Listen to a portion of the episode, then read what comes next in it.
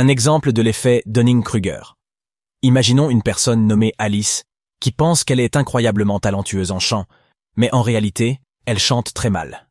L'effet Dunning-Kruger se manifeste lorsque Alice décide de participer à une émission de talent à la télévision. Elle est convaincue qu'elle sera la gagnante sans aucun doute, car elle pense qu'elle est bien meilleure que les autres candidats.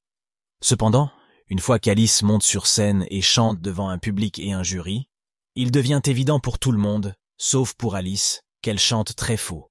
Les spectateurs sont consternés par sa prestation, et le jury est perplexe face à son manque de talent évident.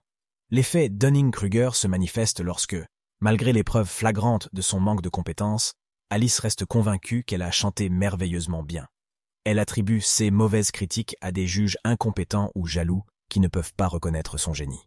Cet exemple illustre l'effet Dunning-Kruger en montrant comment une personne peut être totalement incompétente et en même temps aveuglée par son manque d'aptitude.